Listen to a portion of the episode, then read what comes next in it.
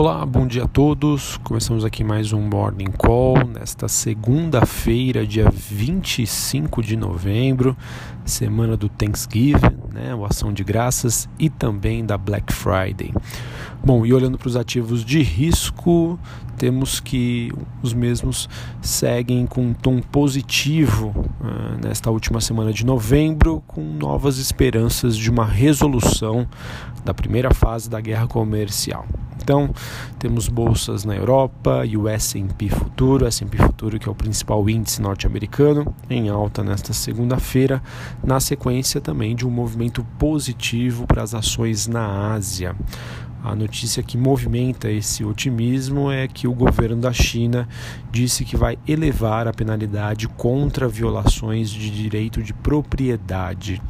Isso era, o, era uma das questões colocadas pelos Estados Unidos na negociação de um acordo comercial, ou seja, parece que as coisas estão evoluindo.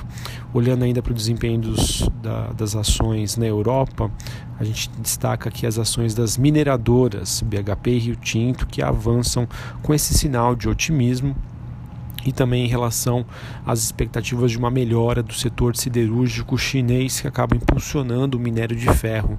Então, uma notícia muito positiva para a Vale e para as siderúrgicas brasileiras. Vamos ficar de olho. É, em relação também ao, ao, noticiário de guerra comercial, a Bloomberg trouxe que Washington ainda quer que a China pare de forçar empresas estrangeiras a acenderem seus segredos comerciais para fazerem negócios com o país isso também evoluir, é mais um ponto positivo. Bom, a, apesar desse sentimento mais otimista em relação às bolsas, às ações, isso acaba não se refletindo nas moedas de países emergentes que têm um desempenho misto ante o dólar. Porém, quando a gente abre o leque, é, olhando aí as principais moedas globais, as moedas do G10, as 10 maiores economias do, do mundo, o dólar tem uma leve baixa. Bom, como eu já disse anteriormente, em relação às commodities, o minério de ferro tem um dia positivo, se aproximando de 90 dólares a tonelada seca em Singapura. É, e os metais em Londres, a gente tem o cobre subindo e o níquel caindo. Em relação ao petróleo, uh, nós temos um dia de ganhos modestos, mas mesmo assim a commodity uh, se mantém em campo positivo.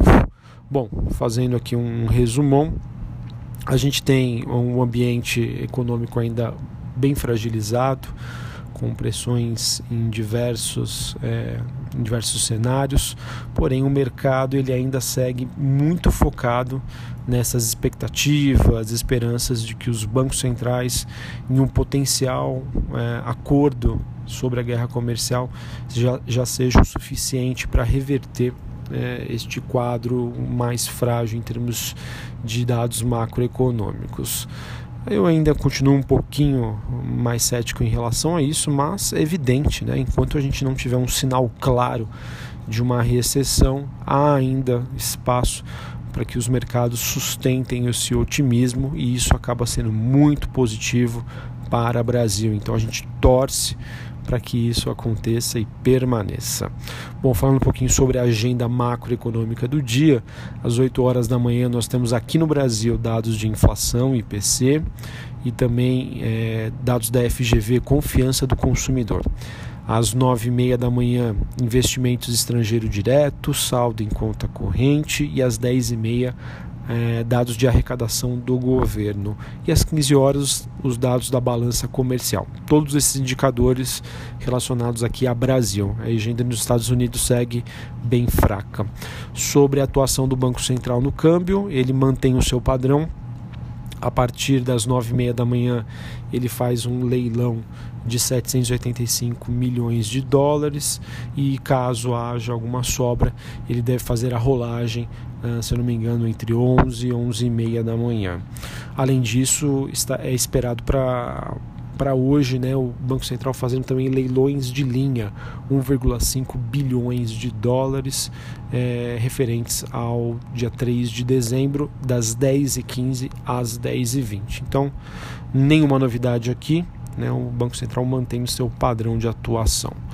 Bom, sobre os, o noticiário corporativo, Quero destacar aqui uma matéria do Valor Econômico dizendo que os passivos e as provisões podem pesar na privatização da Eletrobras. De acordo com a reportagem, ainda existem alguns esqueletos que precisam é, ser colocados na mesa para facilitar este processo. A Eletrobras que vem sofrendo com essas especulações sobre a sua, a sua privatização e que isso deve acontecer é, durante o ano de 2020. Vamos aguardar.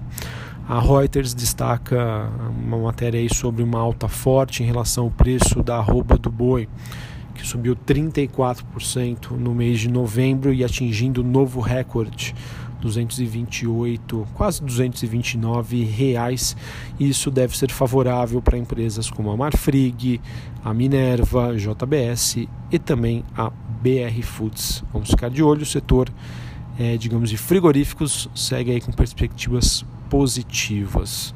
Bom, hoje termina o primeiro lock-up das ações da Vivara. O lock-up é aquele período em que ah, os, acionistas não, né, os investidores que optaram né, por essa modalidade de investimentos, que participaram do IPO da Vivara, eles, para quem optou, eles, eles podem então negociar essas ações a partir de amanhã, né? Então termina hoje esse período, vamos ver como que vai reagir as ações.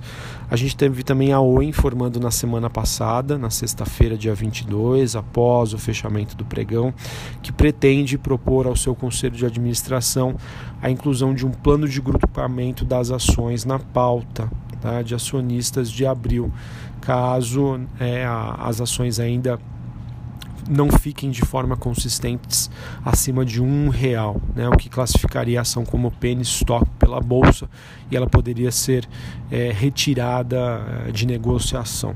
É, se eu não me engano, é, faltaram alguns detalhes aqui, mas acredito que a bolsa ela exigiu né, que essa, essa normalização né, aconteça até maio de 2020 tá bom? Então vamos aguardar. Né? A, a, princípio, isso é algo que preocupa os investidores da Oi é, por conta da, da expectativa de que realmente se acontecer esse grupamento, né? ou seja, as ações, sei lá, se acontecer um grupamento de um é, de 10 para 1, né? as ações hoje que estão abaixo de um real poderiam valer 9, 9,50 e ocorre um movimento psicológico, né? ou seja, hoje a ação custa ali em torno de 90 centavos, está muito próximo do zero, mas se ocorrer o grupamento ir para R$ reais, 9,50 fica mais longe do zero, então abre espaço para um movimento de baixa, né? um movimento, digamos, psicológico. Bom, além disso, nós tivemos a Petrobras, que conseguiu no final de semana uma liminar contra a greve dos petroleiros, que estava prevista para essa segunda-feira.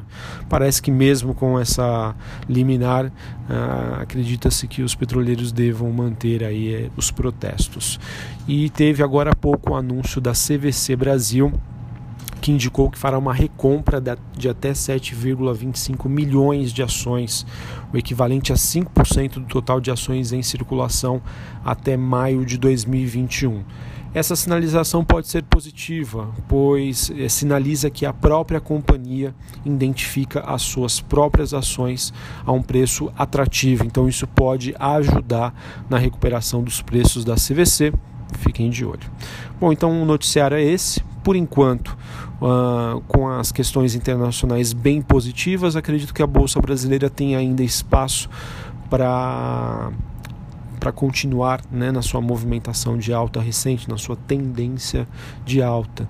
Vamos aguardar então. Uh, por enquanto, essa última semana do mês de novembro começa bem tranquila. É bem verdade, eu acredito que a grande movimentação dos negócios deve acontecer até a quarta-feira, dia 27, que inclusive é o dia da divulgação do PIB dos Estados Unidos, e depois, dia 28, que é o Thanksgiving, feriado de ação de graças, e o dia 29, quinta e sexta-feira lá nos Estados Unidos, não tem pregão, é feriado por lá, um dos principais, posso dizer tranquilamente. Então acredito que a liquidez aqui no Brasil fique muito prejudicada por conta desse feriadão lá nos Estados Unidos e que é de suma importância para eles. Tá bom? Então é isso. Uma, um ótimo início de semana, Uma ótima segunda-feira, um bom pregão e até a próxima. Valeu!